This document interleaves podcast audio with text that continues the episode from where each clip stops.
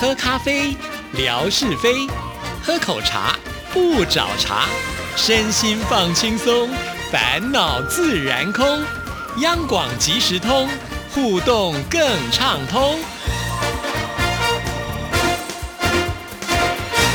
亲爱的听众朋友，大家好，欢迎收听今天的央广即时通，我是谭志毅。今天是生活美学的时刻，文哥来了，文哥你好。Hello，Hello，志毅，还有所有央广即时通的听众朋友，大家好，收听央广即时通，生活好轻松。现在觉得有点不轻松了，因为疫情呢又飙起来，而且现在台湾每天都在创新高，听到那个数字都有点害怕啊、其实不只是在台湾啦，像呃在大陆也是哦，我们很多听众朋友所居住的城市呢也是一样啊、都是面临到被封城啦、不能动啦，像这样的情况，其实大家好好像都在为这个疫情而苦恼当中。是是，我我想，呃，在过去的时间里头呢，现在想想有一点好像在说风凉话一样啊，疫情来了要做好自我的这个健康管理啦，呃，什么生活的节奏呢，呃，也必须要呢调理好啦，要补充睡眠啦，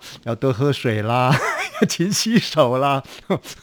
好像讲的都都蛮四平八稳的啊。最主要的原因呢，疫情离我们还算远。可是最近的这一段时间啊，我想，呃，如志毅所说的，这个如影随形的那种感觉呢，已经在我们的这个生活当中呢，呃，呈现出来了啊。那个那个好像是一个一个圈子一样，越缩就越小，越缩就越小。我刚刚来录这档节目的时候，还收到了我们呃外语部同仁的一个一个 line 的一个讯息。那这个同仁就说了：“哎，我前几天呢跟谁聚会了，跟他的朋友聚会了。结果我的朋友当中呢有几个人已经是确诊了。哇，那就必须得框列了。然后呢，这位同事说，就就跟我们的另外一个同事说了：，哎，我上个星期五还有星期几跟你有长时间的这个聚会，哇，聚在一起开会，所以呢，呃提醒一下大家彼此小心。但是呢，我已经去做了快筛了啊，基本上没有问题的。而且他把那个快筛的事迹呢，也也呈现出来。不过不管怎么说，看到那样的一个讯息的时候。这心里头呢，真的是由衷的害怕，这样想说，哎呦，怎么越来越近呢？因为我会想说，那个接到这位同事的同事的讯息，而那一位同事呢，也曾经跟我接触过，天哪！就会担心害怕。是那像我们的好朋友上海的天马啊，我们在上海的这个凯文啊，事实上呢，呃，上海我想全世界都知道这样的一个讯息了嘛啊，上海封城已经封了一段时间，不过当然最近的这段时间呢，呃，它就就已经开始又又开始解开了。可是相对的那一段封锁的时间里面呢，其实在生活物资的这个方面呢。呃，不是那么充裕啊、所以大家是怎么走过那样的一段过程的啊？呃，我们当然也看到了天马，其实他很很简单写的、啊，表达了就是说，呃，物资呢有点不够，但还还还算可可以啊。那我就在想，如果哪一天呢，台湾要走到这个封城的时候，我也跟朋友聊天，我说我们到底要准备什么呢？那有人说，我们就准备米粮啊啊。那更有一位朋友说呢。准备米粮有什么用？不用准备米粮了。如果没有水、没有什么的时候怎么办呢？他说呢，要准备奶粉。我说为什么准备奶粉呢？他说真的没水的时候呢，就吃奶粉，它可以补充蛋白质，保持身体健康啊。但我我直觉想的应该是准备。罐头罐头嘛准备罐头啊。嗯那那我想的天马大哥呢，呃，他的状况啊，看起来还算是蛮顺畅的啊，还但是当然有一些不不是那么样的方便的啊。还有听志毅讲说，我们的另外一位好朋友 Kevin 啊，嗯在那疫情这么样紧绷的情况之下，他还去做了志工了。对呀、因为呢，就在他生日的那一天呢、他们因为现在每天都必须要做核酸检测嘛，那核酸检测当然是由这个专业的医生呢来做检测，但是他需要一些协助的人。嗯那凯文呢就帮助站在第一线上。其实老实说，那个是有点危险的、啊，因为在检测的过程当中啊、里面要是有这个感染者，他势必是要拿下口罩来做检测。那这个个时候就可能会有病毒出来了嘛，哈。可是凯文呢，我觉得他非常的勇敢，他去做这样的事情，而且就在他生日的那一天，然后他的 送给他自己生日，对他女儿说：“爸爸，你知道你今天生日吗？”他都说：“我知道啊。”可是他觉得能够为社区来服务，也是一件很光荣的事情。那我不晓得收音机旁的这个好朋友们，你打疫苗到底打了几剂？那现在呢？甚至于我们看到一些讯息的报道，呃。一般来讲，我们说呢，现在应该打到第三季。那有人又开始呢唱名了，说呢，现在应该要打第四季了。志毅是乖宝宝，他是按照时程来打，啊，已经打满了三季了，是，所以稳稳的坐在那个安全椅上面。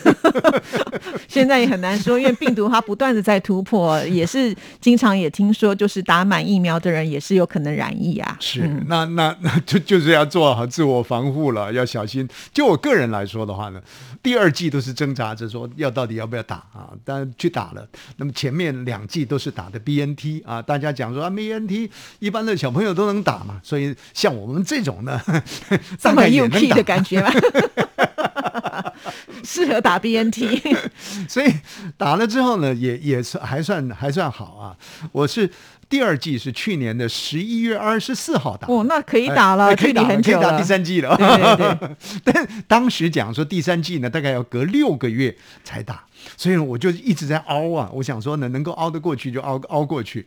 不过当然，呃，像像我们工作单位呢，也会做一些调查，这这个没有什么特别强制性了。说，哎，你怎么没有打第三季呢？啊，但是还是会做一些调查啊，你打了第几季？你打了第几季？然后会算一个百分比出来啊。就电台来说，啊，打了。两季的现在已经几乎达到了百分之一百了。就我们央广来说，那么打三季的呢，大概达到了百分之六十几左右，有六十几出头了啦啊。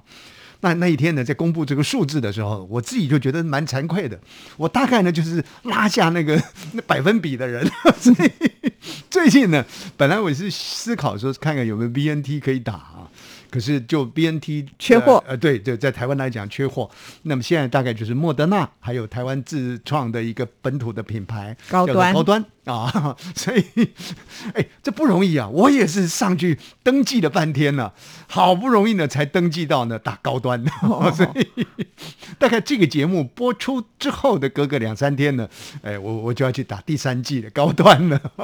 但如刚刚志毅所说的，到底你打了几剂，有没有绝对的保护力呢？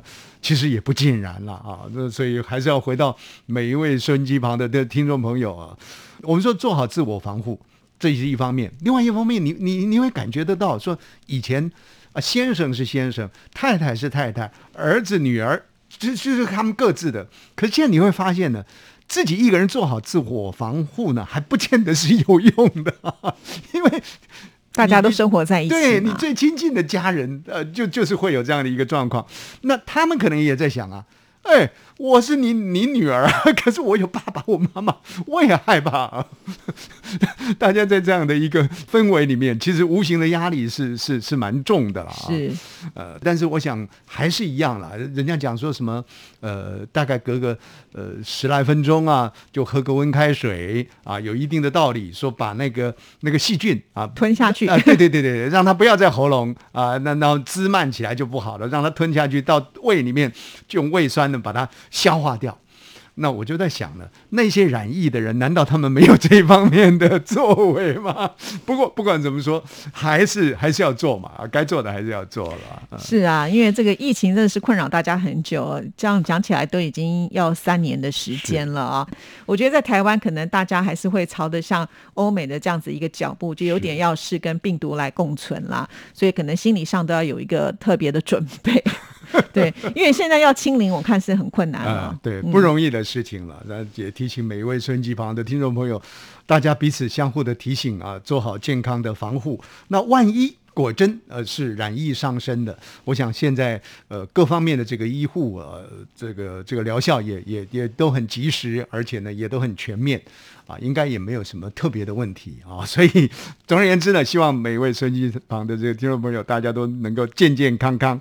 那健康当中呢，如果能够注入我们央广这个节目收听的元素，可以让您的这个精神层面呢，显得更加的这个畅快开朗啊，那么生活呢，会觉得更有一种丰富感。啊，这个这个也是无形当中提升您的免疫力，对啊很好的方法。其实不少听众朋友有没有发现，最近在志毅的微博当中就贴了很多花花草草的照片，因为我总觉得看到五颜六色这些缤纷的花朵，其实心情应该是会比较好的是。那刚好呢，因为现在是春天嘛，春暖花开，那自己的朋友呢有很多这方面的照片，当然也有很多听众朋友提供的照片呐、我都是尽量的能够在呃微博当中展现出来，就是希望大家如果心情不好的时候，来翻翻我的微博，看到那一些赏心悦目的图片的时候，也让自己的心情去做一个转换。这个图片或者是我们说呢色彩治疗。对，那谈到图片或者是色彩治疗呢，哎，倒是可以跟我今天要介绍的这个节目话题呢，可以连接在一这块儿。么厉害哎，对，厉害厉害厉害厉害，这没套过招的啊！